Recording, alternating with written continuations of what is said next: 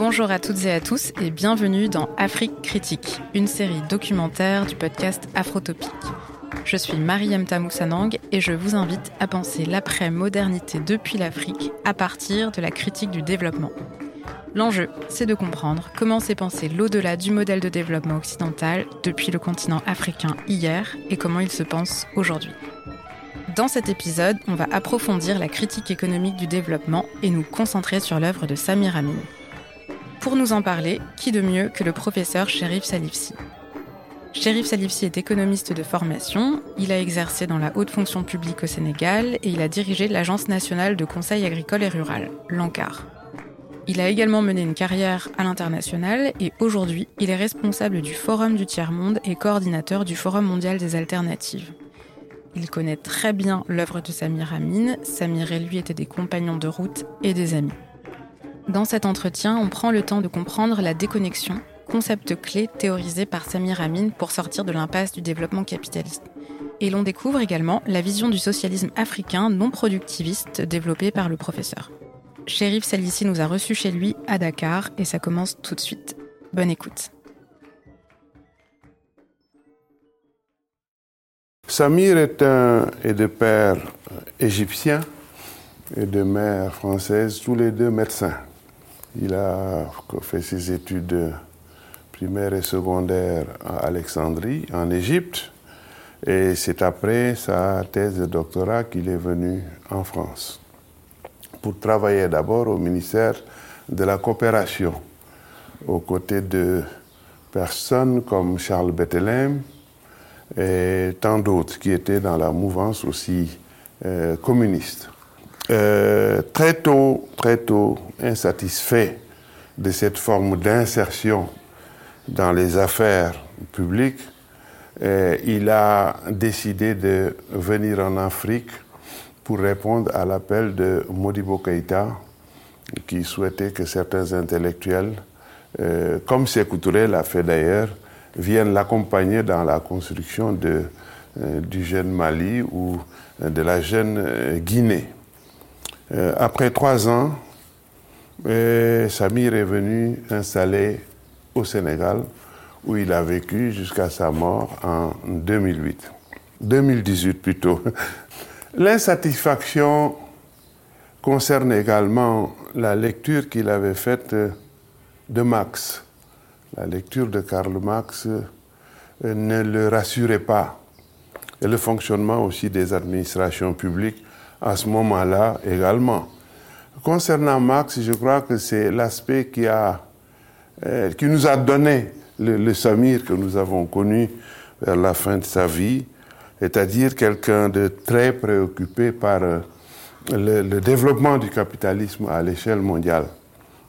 Donc pourquoi C'est au moment de sa thèse, euh, ayant lu auparavant très sérieusement euh, l'œuvre de Marx, tout, toute l'œuvre de Marx, Samir a passé son bac donc à 16 ans. Il a continué à militer, arrêté plusieurs fois par les forces françaises en Égypte.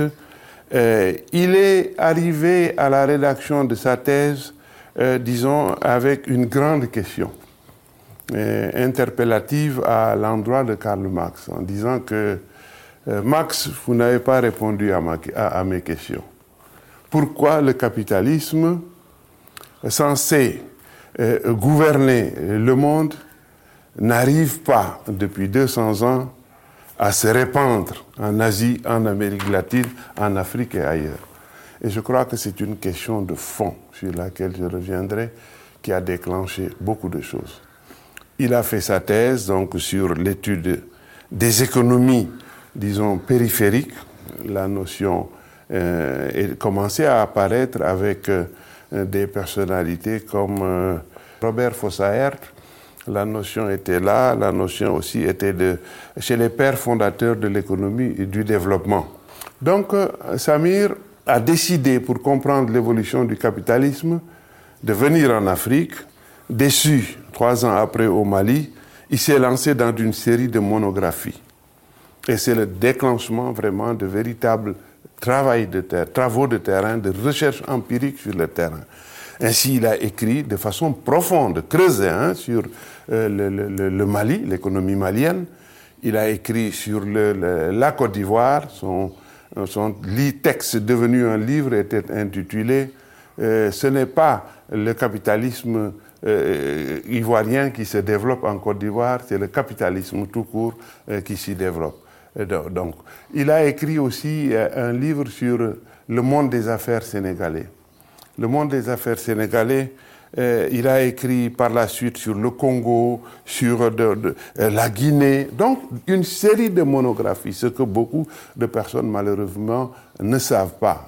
Il a commencé donc par la monographie. C'est pas commencer par la théorie. Et étant entendu également que, malgré tout, que la théorie, ce n'est rien d'autre que l'explication de la réalité, et forcément, à ce moment-là, un théoricien est d'abord un homme de terrain, un chercheur, euh, un homme de terrain. Donc, il a écrit sur le, le monde des affaires sénégalais, qui a suscité beaucoup d'intérêt chez le président Senghor. Euh, qui lui a forcé la main, d'abord en lui demandant d'aller, d'entrer au Conseil économique et social pour accompagner les conseillers dans la réflexion prospective concernant donc euh, la nation et concernant le développement des jeunes nations. Et en même temps, il a commencé à ce moment-là, c'est-à-dire en 1966-69, à prendre un peu de recul par rapport à l'enseignement universitaire préférant les travaux de terrain. Alors, euh, euh, l'enseignement universitaire, il y avait une grande contrainte que j'ai subie moi aussi et que je n'ai pas voulu à un moment donné, c'est la forte domination de l'économie néoclassique. Et nous savons que l'économie néoclassique, c'est des histoires, c'est des inventions pures et simples. Ça ne correspond à aucune réalité. Aujourd'hui, heureusement, cela se sait de plus en plus.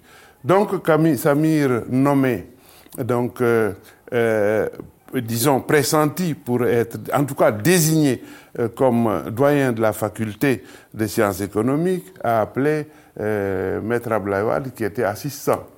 Et il lui a dit non, Abdoulaye, cette place, c'est pour toi. Moi, je ne peux pas le faire. Abdoulaye lui dit non, il faut y aller, Samir.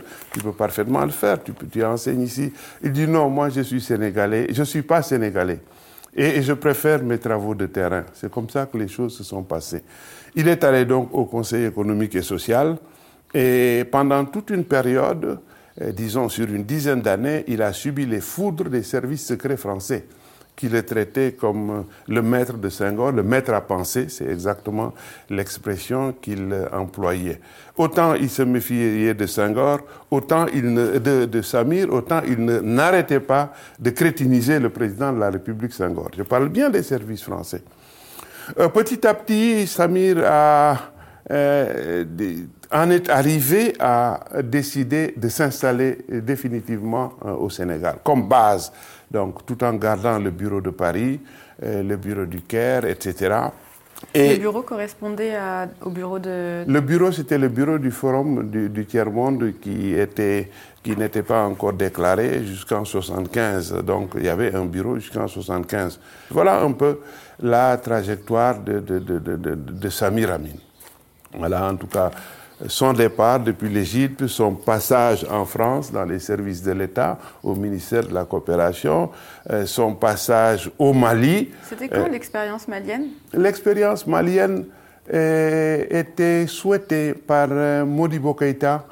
il s'entendait de façon remarquable, on peut le dire, mais à un moment donné, Samir avait n'était pas d'accord, il faut le dire comme ça, sur la façon euh, de Modibo de gérer le Nord et les affaires Peul. On ne le dit pas, Samir avait perçu la chose. La crise actuelle que nous vivons, Samir la percevait déjà. Mm. Et de divergence en divergence, il a décidé, euh, pour ne pas trop euh, abîmer les relations, de s'en aller.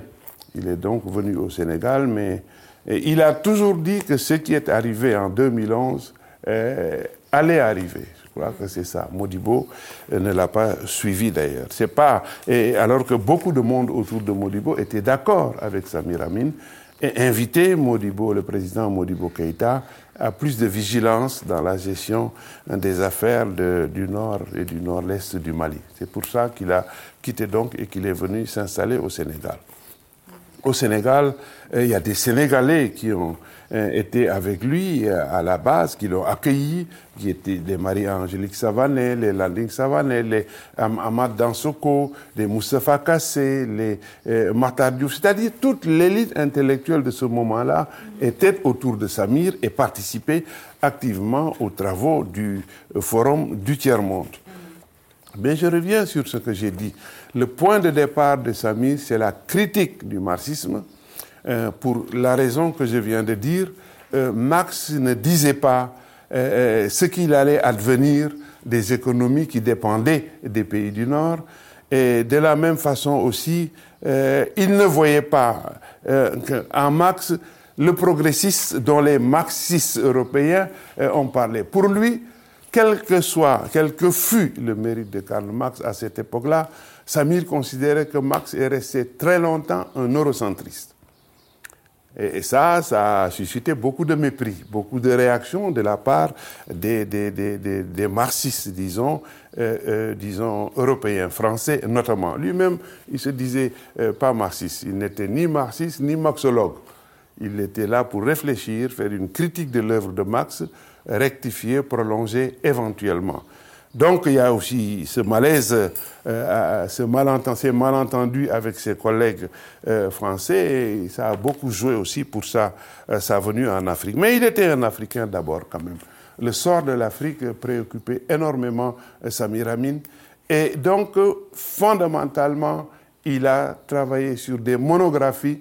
Et maintenant, sa thèse a été une grande révolution dans la pensée économique pas seulement dans la pensée concernant les pays, les pays sous-développés, mais sur, disons, la philosophie marxiste, la pensée économique marxiste, le développement du capitalisme. Euh, à partir de là, Samir a dit, euh, après avoir bien étudié les pays euh, de la périphérie, comme il les appelait, après avoir fait une critique de l'évolution du capitalisme comme étant incapable de se répliquer. En réalité, il, a, en a tiré une conclusion que, à savoir que le sous-développement et le développement, c'est les deux faces de la même monnaie. Si le capitalisme existe tel qu'il existait réellement, c'est qu'il fallait qu'il existât réellement, ce sous-développement, tels qu'ils sont et qu'il est aujourd'hui, c'est-à-dire euh, des économies sous-développées qui n'ont aucune les, euh, souveraineté sur les leviers fondamentaux qui font le développement. Il fait donc immédiatement la différence entre l'accès à la souveraineté internationale, qu'on appelle l'indépendance. Il était catégorique, c'était une indépendance au sens d'accès à la souveraineté euh, internationale. Un hymne, vous avez un territoire, un hymne, un drapeau. Ça, je le dis à l'intention euh, de la jeunesse qui dit on n'est pas indépendant, on est indépendant. Le problème que nous avons, c'est les leviers nécessaires pour la souveraineté. Donc, c'est des problèmes de souveraineté que nous avons. Et à l'observation, Samir a révélé que tous les grands pays industrialisés ont commencé par travailler pour la maîtrise des conditions de l'accumulation. C'est son expression la maîtrise des conditions de l'accumulation, c'est la maîtrise d'abord des ressources minières et minérales de tout le territoire. Savoir ce qu'il y a dans le sol, dans l'air et dans l'environnement du pays. La maîtrise de la production, décider soi-même de ce qu'on produit et cibler soi-même ses propres marchés ne pas attendre d'être découvert ou de recevoir une offre pour écouler son arachide en France, son cacao en Angleterre, etc. La maîtrise du système bancaire, une réflexion de fond sur le financement du développement, surtout la maîtrise de la science et de la technologie et la maîtrise de, c'est-à-dire l'ensemble des aptitudes pour la maintenance. Samir a perçu que les pays africains, les pays dépendants asiatiques, euh, latino-américains, africains n'avaient pas de maîtrise sur ces leviers pour réunir les conditions de l'accumulation. Sa deuxième observation a été que disait que malgré tout l'amour, toute l'estime que j'ai pour Lénine, euh, je ne suis pas d'accord avec lui. Lorsque Lénine disait que l'impérialisme est le stade suprême du capitalisme, Samir a contre-attaqué en disant, déjà dans sa thèse, non, l'impérialisme n'est pas le stade suprême du capitalisme. Le capitalisme est impérialiste dès sa naissance. Dès sa naissance, sa vocation, c'est de couvrir la planète en étant le système économique dominant dans toutes les formations sociales. Et le constat a été que, pour lui, globalement, que euh, c'est un échec. C'est des économies qui ne sont pas de véritables parties prenantes, c'est-à-dire au cœur de la création de la richesse, de la productivité, des innovations. Non, c'était à la périphérie des grands pays industrialisés qui euh, étaient déterminés à ne pas perdre le contrôle sur ces jeunes nations. Et malheureusement, c'est ce que nous vivons euh, jusqu'ici. La périphérie reste des dépendances des grands pays industrialisés et qui ne veulent pas en perdre le contrôle. Cela s'est aggravé ces dernières années avec l'émergence du Fonds monétaire, de la Banque mondiale, euh, globalement des institutions économiques et financières internationales qui ont pris le pouvoir euh, de façon plus ferme face aux États. Euh, donc, globalement, la situation, elle est celle-ci. Les pays africains ont accédé à la souveraineté internationale, ils ont leur territoire, le drapeau et l'hymne, mais ils n'ont aucune souveraineté sur les principaux leviers de développement ni sur le système bancaire, ni sur la gestion de leurs ressources minières et minérales, ni sur le contrôle de la production, ni sur la formation et la qualification, ni sur la maintenance. on ne peut pas, euh, euh, disons, être dans une absurdité euh, plus grande que celle, par exemple, que nous avons vécue ici au Sénégal, où pour trois jours de panne d'électricité en 1993, il a fallu que la France nous envoie un hélicoptère avec cinq ingénieurs pour venir dépanner le système. Ça, c'est quand même extraordinaire.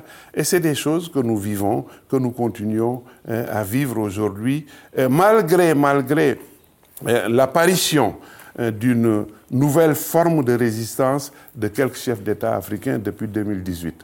Ça aussi, il faut le dire à la vérité, depuis 2018, le président du Sénégal, le président sud-africain, et le président ghanéen, hein, ce qui est une première dans l'histoire des économies sous-développées, dans une réunion avec les institutions économiques et financières internationales et les partenaires au développement. Donc, c'est au cours de ces réunions, pour la première fois, qu'ils ont osé leur dire qu'il est temps d'arrêter euh, cette volonté, euh, cette détermination hein, à vouloir, euh, disons, contrôler l'évolution économique et sociale des pays sous-développés, dont l'Afrique. Donc, Samir Amin s'est d'abord interrogé sur l'origine et les raisons de ce qu'on a appelé le sous-développement, à l'époque de ce qu'on appelait le sous-développement, même si aujourd'hui cette notion est à relativiser à partir du moment où on considère que le modèle de développement industriel n'est pas un modèle et qu'il est absolument inenvisageable de l'appliquer à tous les pays et à toutes les nations. Euh, est-ce que vous pouvez revenir sur euh, ce, que, Samir Amin a théorisé? Il a beaucoup insisté sur les notions de polarisation, sur cette idée que le capitalisme était d'abord un système mondialisé qui produisait un centre et une périphérie, et que à partir de là, son analyse, elle s'est, elle s'est concentrée sur l'élaboration de propositions. Euh, et quelles ont été ces propositions pour sortir de cette impasse, puisque si le modèle de développement capitaliste ne peut pas s'étendre à toutes les nations, à tous les pays, quelle était sa proposition, notamment pour les Suds? D'abord, il faut préciser une chose sur cette polarisation. Je crois qu'il faut l'expliquer. Il l'a beaucoup développé dans, son, dans sa thèse, qui est devenue un livre avec euh, l'intitulé L'accumulation à l'échelle mondiale. Euh, ce livre est d'une telle importance que euh, l'Union africaine l'avait primé. Et je dis au passage que Samir a beaucoup travaillé avec l'Union africaine. Il a été à la base de la grande conférence de 1978 sur l'Afrique 2000. Et je crois que c'est de ces propositions euh, que, sont sortis le, le traité d'Abuja et, de tout ça. ça. Heureusement, les Africains, les chefs d'État le lui reconnaissent. Mais sur la polarisation, Samir montre que dans ses études sur la loi de la valeur mondialisée, que tant que cette relation dure de cette façon-là, les pays pauvres, même si la richesse euh, va augmenter petit à petit. Et il a montré que les grands bénéficiaires de ce type de relations resteraient malgré tout les grands pays industrialisés. Cela, cela n'est pas démenti. Je crois que cela n'est pas démenti. Même si, en moyenne, je dis en moyenne, la pauvreté euh, s'améliore euh, sur le continent, les plus pauvres deviennent de plus en plus pauvres et les partenaires au développement extraient de plus en plus de richesses du continent. Et ça qui m'a fait développer à la suite de ces travaux le concept de croissance appauvrissante. La croissance appauvrissante, c'est ce type de relation hein, qui fait que l'essentiel de la valeur ajoutée créée sur le continent est le fait de partenaires extérieurs. Parce que simplement, cette croissance ne crée pas d'emplois pour l'insertion de la ressource dont les pays africains disposent le plus. Alors que j'ai démontré que lorsque la ressource dont on dispose le plus est fortement injectée dans le développement économique et social, les taux de croissance peuvent être extrêmement bas sans que cela n'entame, disons, ne désagrège, euh, disons, l'amélioration des conditions de vie de la société. Et c'est le cas des pays capitalistes vis-à-vis des pays sous-développés. La ressource dont ces pays disposent le plus, qui fait que la prospérité, malgré les crises, est là, c'est le capital. Et dans les pays du Sud, comme l'Afrique, la ressource dont nous disposons le plus, c'est la main-d'œuvre. Alors, tant que la main-d'œuvre restera, disons, euh, très peu, c'est pour ça qu'on parle de croissance inclusive, restera très peu absorbée par euh, la croissance économique, nous sommes dans une croissance euh, appauvrissante. Les Américains se sont rendus compte dès 1978 de l'importance de ces développements de Samir Amin. Moi, j'étais là hein, plusieurs fois la fondation euh, Rockefeller, euh, l'université de Berkeley. Ils lui ont dit, dites-nous ce que vous avez là où vous êtes, nous vous donnons cinq fois plus. Parce que les travaux de Samir ont été d'abord confirmés par le MIT, en disant que s'il faut que sur la planète, chaque pays ait le même niveau de vie que le français ou l'européen, il faudrait seulement six jours pour épuiser toutes les ressources de la planète. C'est pour ça que Samir était contre le productivisme cette recherche effrénée de croissance en pensant moins au développement. Le développement, c'est simplement augmenter périodiquement la richesse créée dans un environnement, mais que soient réunies également les conditions pour que toute la population puisse y vivre digne et épanouie. Et ça, c'est la grande absence dans le développement du capitalisme.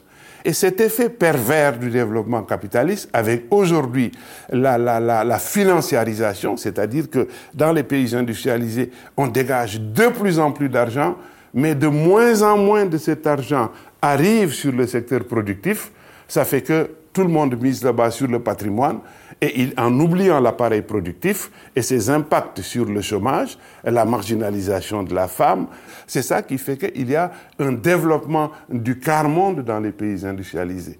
Tout ça, ça transparaît dans les travaux de Samir.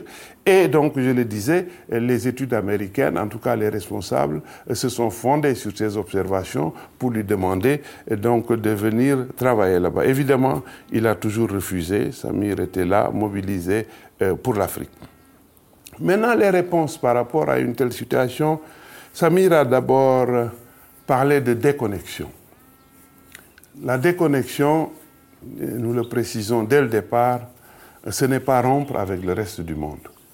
C'est-à-dire euh, se retirer d'une certaine forme de gestion et de gouvernance des affaires de nos pays euh, mettre l'accent sur la reconquête ou la récupération des souverainetés sur les maillons forts.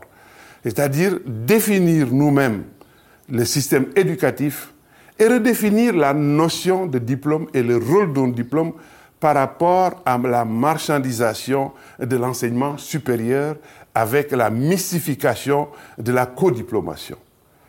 La codiplomation est une grande mystification. C'est quoi la codiplomation? C'est-à-dire appâter les jeunes du Sud, les jeunes africains, en leur disant que vous restez chez vous, vous ne bougez pas, alors qu'on accepte la mobilité des capitaux. On dit que la main-d'œuvre, non, vous restez chez vous. Nous allons nous associer, faire la formation sur place. Votre diplôme, c'est en même temps le diplôme de reine ou de doué. Et comme la jeunesse est extrêmement dépolitisée, elle tombe dans le piège. Or, un diplôme, sa vocation, c'est de répondre à des préoccupations d'une localité. C'est ça la vocation d'un diplôme.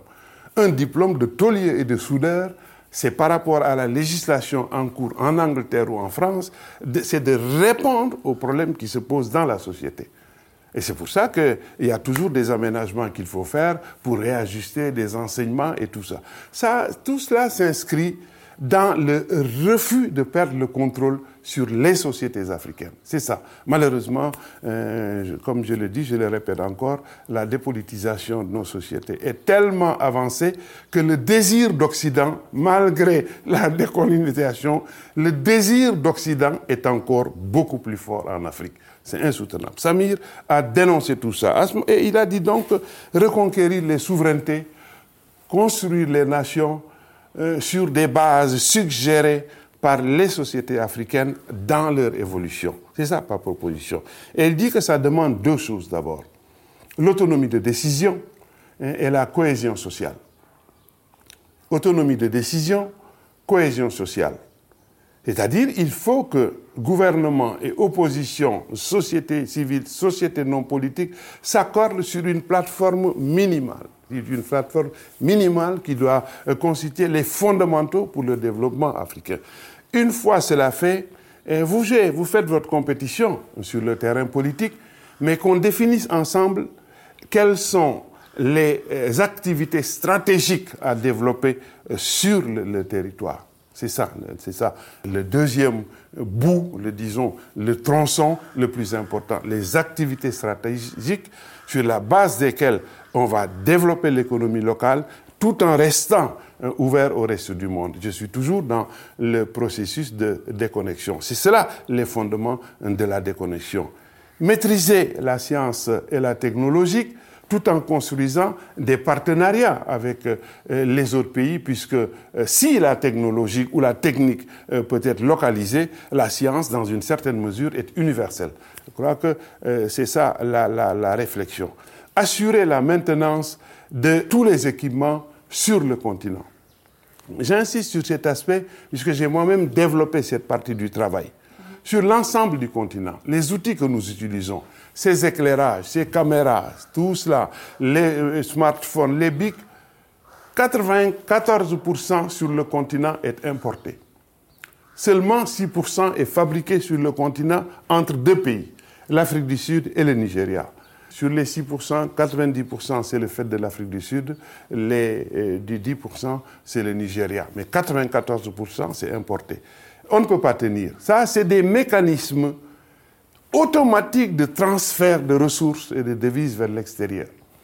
Il y a le piège de, de, de, de l'alimentation, dans lequel, par exemple, un pays comme le Sénégal est entré depuis 20 ans vous faites des enquêtes au niveau de la population, elle vous dira que l'arachide et le riz sont là depuis des millénaires. Alors que c'est au début des années 1900 que euh, dans la stratégie de captation des, élites, de captation et, de, disons, d'organiser le recul des productions céréalières locales que le colonisateur nous a imposé ces deux euh, spéculations. Voilà euh, euh, un peu la situation. C'est ça qui fait que Samir, ayant fait des monographies sur le terrain, a travaillé sur des sociétés essentiellement agricoles. Ce qui explique que son dernier livre qu'il nous a laissé, c'est sur l'agriculture la souveraineté dans l'agriculture, dont il dit qu'il n'y a pas de doute, c'est la voie. Déjà, nous avons la preuve. Pour ce qui concerne le Sénégal, on le sait, pour le Kenya, on le sait, pour d'autres pays, on le sait, c'est l'agriculture paysanne qui produit l'essentiel de ce qui est consommé donc, euh, par euh, la, la population. Donc, première stratégie de sortie de cette forme de, de relations internationales, déconnecter sans rompre avec les autres, autonomie de décision et, disons, développement d'activités stratégiques sur son territoire, formation, recherche scientifique et soutien au secteur privé. Voilà globalement euh, ce sur quoi euh, il a travaillé comme forme d'alternative. De, J'ai fait exprès de terminer sur le franc CFA pour ce qui nous concerne. Tous les chefs d'État africains ont vécu un malaise profond avec le franc CFA. J'avais 60 indépendances, 66. les chefs d'État décident de commettre un expert pour étudier la situation du franc CFA parce qu'il n'était pas à, l'aise. Il sentait qu'il y a quelque chose qu'il n'avait pas entre les mains, c'est-à-dire les leviers de la monnaie. Et je ne vais pas dire que la monnaie euh, c'est, euh, plus important que toute autre chose. Hein. Moi, je pense que la monnaie, c'est un levier euh, économique comme les autres. Hein. C'est un levier d'abord droit. La monnaie, d'abord, c'est une affaire juridique, ce n'est pas une affaire économique. C'est pour ça que je suis contre ces dérives technocratiques ou technologiques, tout ce qu'on veut.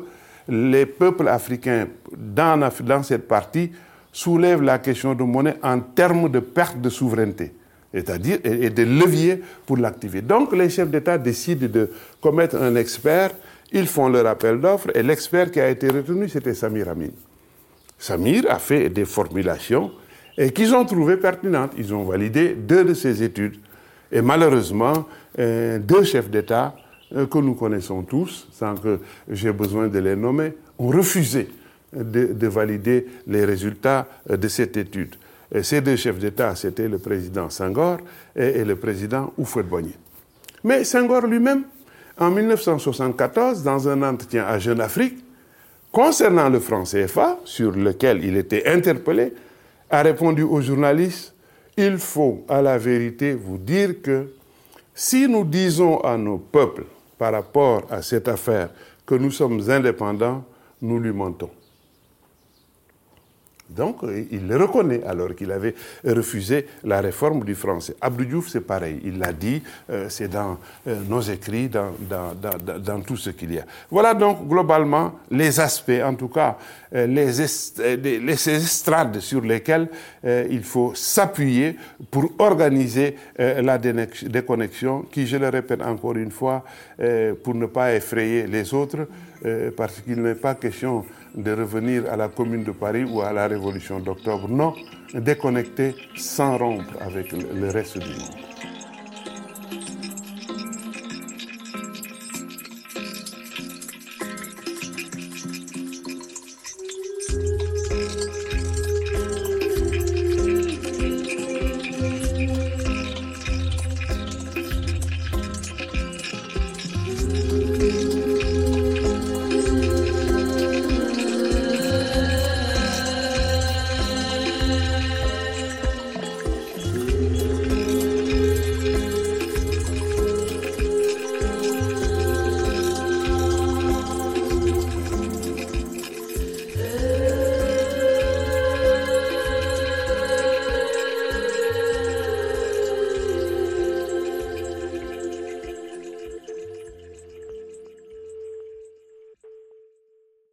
Bien qu'on ait terminé sur euh, euh, la question un peu paysanne euh, qui s'est invitée. Dans les derniers travaux de Samir Amin, notamment, il s'est intéressé à euh, au paysanat et à la question de savoir comment fonder un développement qui s'appuierait sur le renouvellement d'une société paysanne.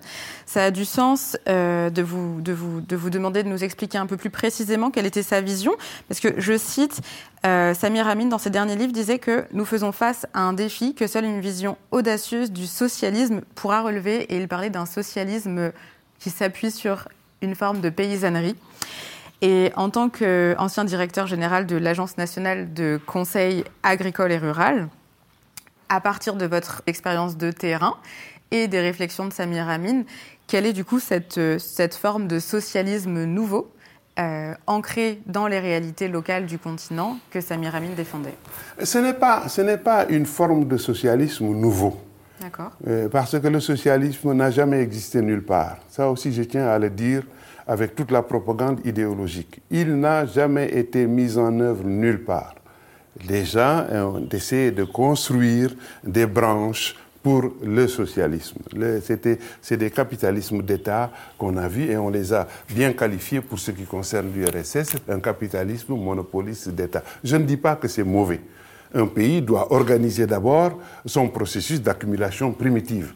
C'est ce que la Chine est en train de faire. Là aussi, on se trompe sur la Chine. La Chine n'est pas capitaliste du tout. Elle est en train d'organiser, disons, les, richesses créées dans son environnement et d'organiser et de discipliner aussi son secteur privé pour qu'il n'aille pas dans les directions voulues, en tout cas qu'on a vues dans les grands pays industrialisés. Le socialisme, il vaudrait mieux dire les socialismes.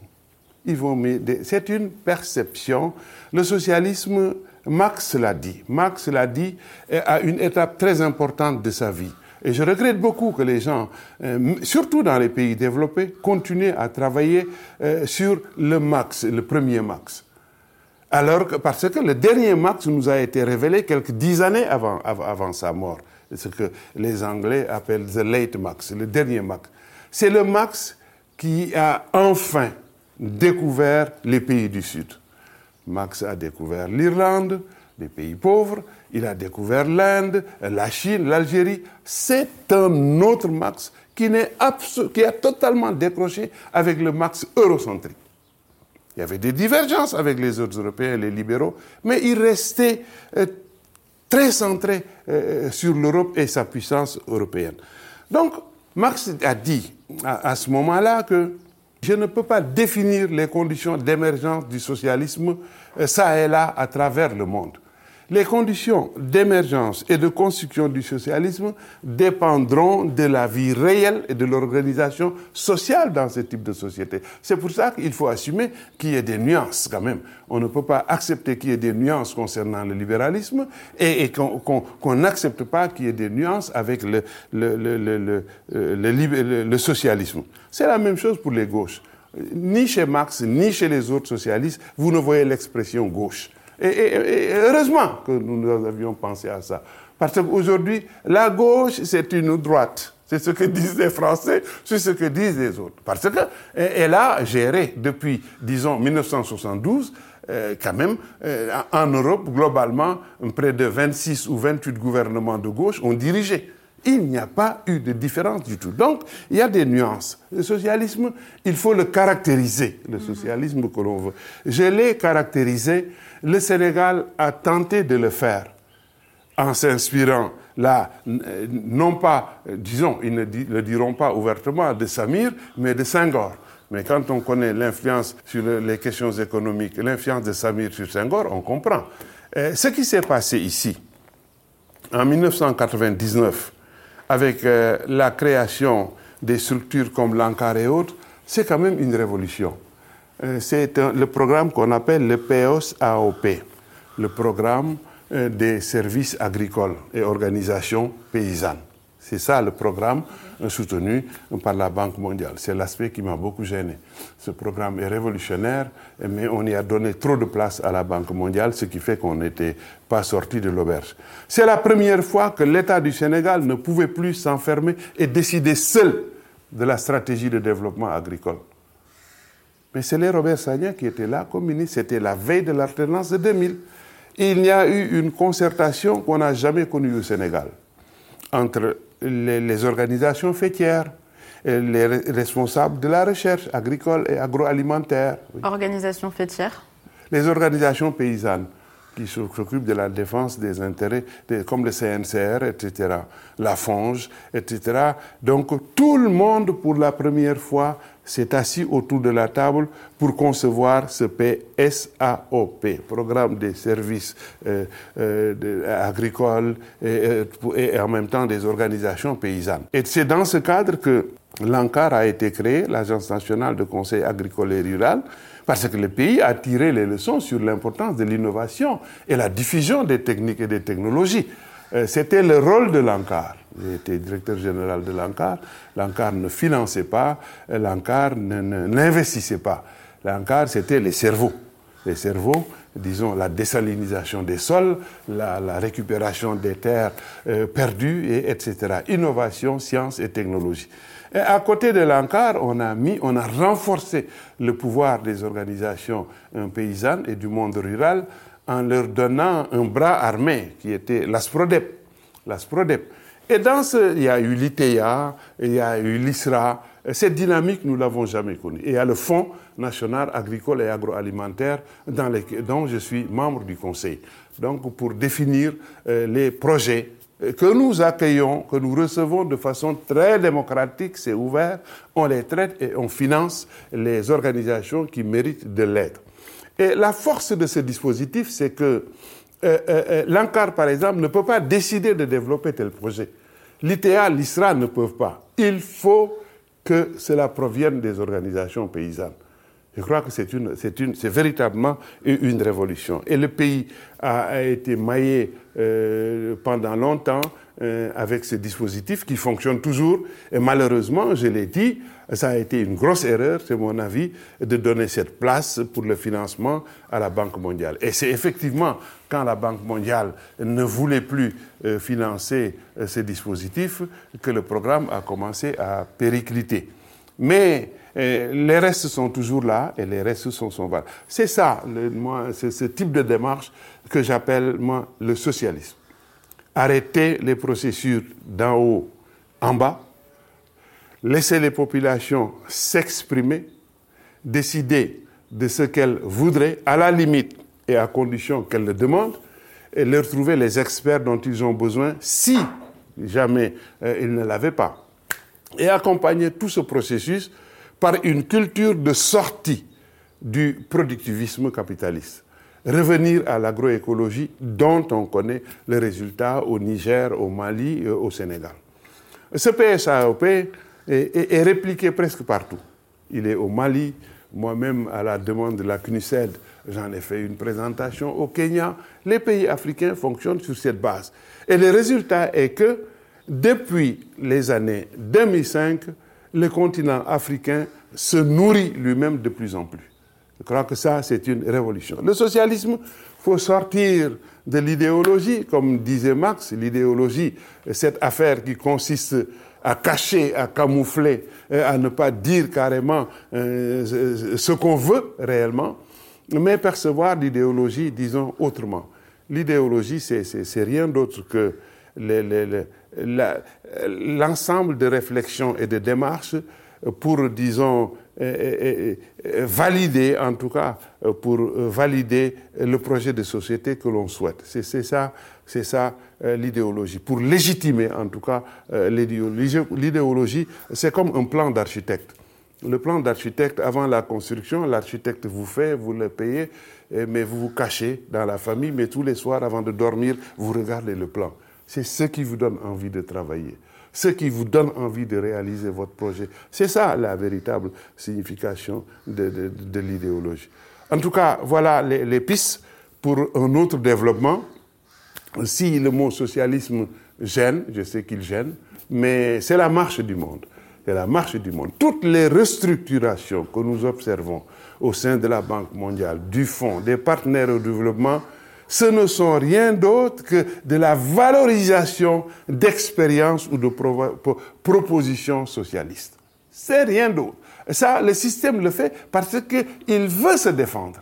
Il veut perdurer, il les absorbe. Et pourvu qu'ils finissent par tout absorber, et à ce moment-là, nous serons dans un autre monde, un monde où ce ne seront pas les Bilderberg qui décident à la place des peuples, etc.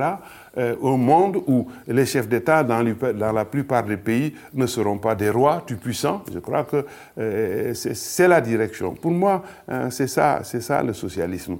Une société imprégnée de la science et de la technologie qui crée cumulativement et durablement de la richesse et une société où n'importe qui vit de façon euh, épanouie et de façon digne. C'est ça. Merci beaucoup. Merci. Merci infiniment. Merci.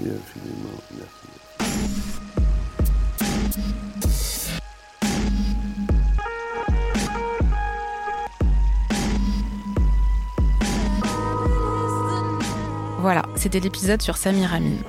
Cela me paraissait important de mettre en avant un immense théoricien du Sud qui reste pourtant méconnu du grand public. La semaine prochaine, on achèvera la critique économique du développement par la perspective féministe. C'est le professeur Fatousso qui nous en parlera.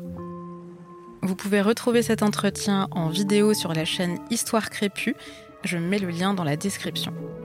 Afrique Critique est une série spéciale du podcast Afrotopique, produite en collaboration avec la chaîne YouTube Histoire Crépue de Someboy Vrai et avec le soutien du campus de l'Agence française de développement.